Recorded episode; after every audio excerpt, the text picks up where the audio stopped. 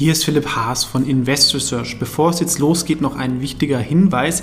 Ich handle regelmäßig mit besprochenen Aktien, woraus sich Interessenskonflikte ergeben können.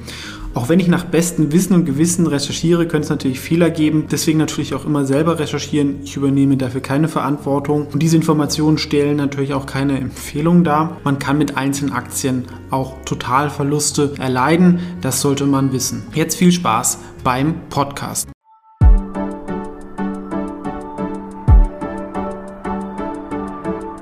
Ist Philipp Haas von Investors TV. In diesem Video geht es um Clara Nova. Das ist eine relativ unbekannte Internetbeteiligungsholding, so kann man so sagen, aus Frankreich, ähm, die aber wirklich global aktiv sind, haben aktuell drei Geschäftsbereiche, wovon man einen ein bisschen vernachlässigen kann, weil der noch sehr, sehr klein ist aber zwei sind doch sehr, sehr beachtlich groß. Vielleicht kennt ein, der ein oder andere die Marken davon auch, auch wenn sie in Deutschland nicht aktiv sind. Das wäre Planet Art. Das ist so ein Print-on-Demand. Ähm, Anbieter, wo man halt Designs drucken kann. Ein bisschen so wie CW, aber ein bisschen weniger Fokus auf Fotobuch und mehr solche wir sehen das hier, so Druckprodukte, involisierte äh, Sachen. Kaffeepress kennt man vielleicht noch. Ist ein bisschen wie Redbubble, hat in der Corona-Pandemie sehr gut funktioniert. Danach ging es aber auch mal wieder ähm, ziemlich zurück. Ähm, denke ich aber langfristig trotzdem auch ein Wachstumsmarkt. Sachen wie individualisierte iPhones, solche Leinwände zum Aufhängen etc. sind da weltweit eine der größten mit verschiedenen Marken, aber auch wie wir hier sehen. Ähm, Zuletzt war hier eher der Ausblick nicht so gut, ja, wegen, wegen Corona-Lockerungen, soll sich langfristig normalisieren. Ein bisschen spannender ist da vielleicht jetzt aktuell sogar ähm, die Software-Sparte von Clara Nova. Dazu gehören Sachen wie Inpixio, Soda, PDF und Adaware. Und das sind so kleine Softwareprodukte, die oft dann so im Subscription-Segment verkauft werden. Sind wahrscheinlich jetzt nicht so die Best-in-Class-Qualität ähm, aber funktioniert ganz gut mit dem Vertrieb. So Sachen wie PDF-Manager, Fotos bearbeiten, so Sachen, was man halt alles braucht, teilweise auch werbefinanziert und ähm, sehr breit, wie wir hier sehen, ähm, die verschiedenen Sachen. Und das kann man sich dann da runterladen. Und das kleinste ist My Device, das ist so eine IoT-Plattform, umsatzseitig 4 Millionen. Nicht so riesig, aber Clara Nova selber ist ja auch nicht so groß. Ähm, kann natürlich im Boom auch mal mehr wert sein. Allerdings ist es hier schwierig, die Wettbewerbssituation gut ähm, zu beurteilen. Trotzdem ist es so eine Option. Also wir haben per se eigentlich drei Wachstumsthemen. Aber nochmal ganz klar der Hinweis, ich bin indirekt in Clara Nova investiert. Daraus können sich Interessenskonflikte ergeben. Das hier ist keine Anlageberatung oder Anlageempfehlung. Will ich eigentlich nur vorstellen, warum ich das so gemacht habe. Ähm, was vielleicht interessant ist, die Firma hat eine Marktkapitalisierung von 170 Millionen und ein KGV aufs nächste Jahr von 8 bis 11. Die Schätzungen sind vielleicht ein bisschen zu optimistisch nach den letzten Quartalszahlen. Trotzdem, wenn wir ein bisschen da was draufschlagen, ist das auch jetzt nicht so viel. Und die 170 Millionen allein der Planet Art Anteil, ja, was der Großteil ist, wurde zuletzt bei ähm, Rückkauf von Minderheiten von, für 650 bis 670 Millionen bewertet ähm, Euro. Also da sehen wir, da ist sicherlich ähm, ein großes Potenzial, vor allem wenn die Sachen einzeln an der Börse sind. Da gibt es einen ordentlichen ähm, ähm, Discount.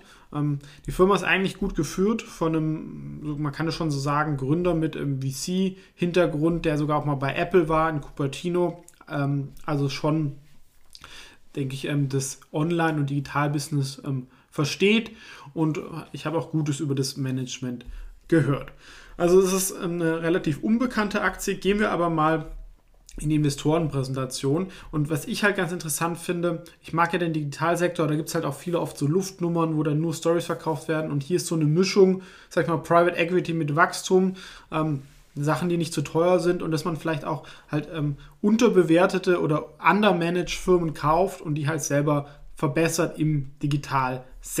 Ja, das sehen wir hier entweder ähm, Creation oder dass wir halt Sachen dazu kaufen und ähm, die verbessern. Also typische Private Equity Geschäft, aber halt im Wachstumssektor, wo man halt strukturellen ähm, Rückenwind hat. Dazu gibt es also auch, ähm, Optimierung von Shareholder Value ähm, etc. Und die Aktie lief eigentlich, also die Präsentation ist ein bisschen älter, auch die letzten Jahre deutlich besser als der französische Index. Aber hat dann immer so mal zwei, ein Jahr super seitdem ein bisschen im Seitwärtstrend. Jetzt kam die Aktie auch nochmal ordentlich runter, aber die Performance über 5, 6 Jahre ist immer noch sehr, sehr gut.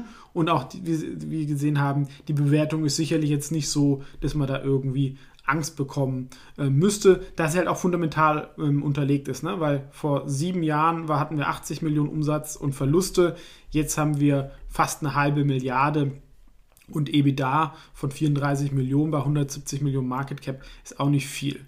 Hier sehen wir nochmal die Struktur. Also Planet Art ist das Wichtigste.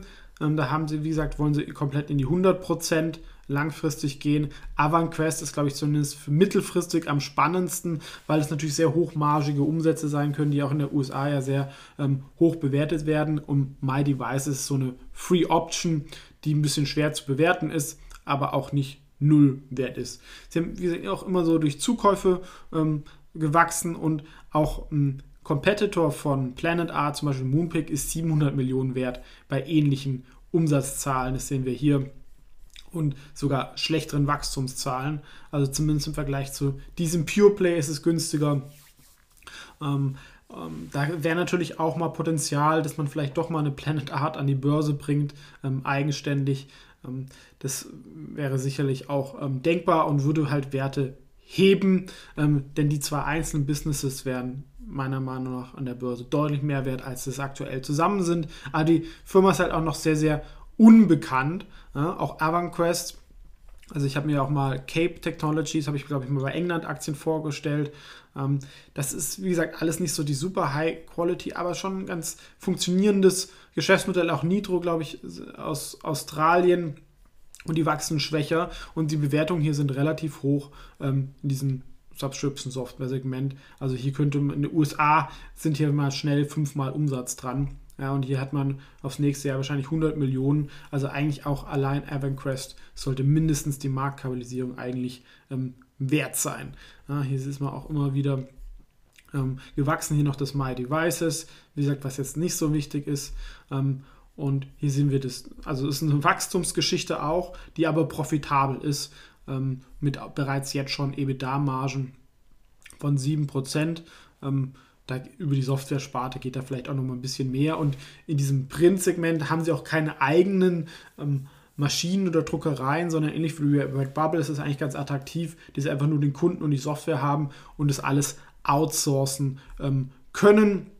Und selbst wenn der Umsatz dann mal rückläufig ist, ähm, ist es, bricht es dann nicht so ein auf der äh, Ertragsseite, ähm, da sage ich mal der Fixkostenblock nicht so gigantisch hoch ist, hat dann auch viel immer so ein bisschen mit Marketing zu tun. Wir sehen hier nochmal Planet Art in 2020, 2021, starkes Wachstum und Profitabilität. Jetzt im nächsten Jahr wird es wahrscheinlich umgekehrt sein, da ist wieder sogar rückläufige Umsätze.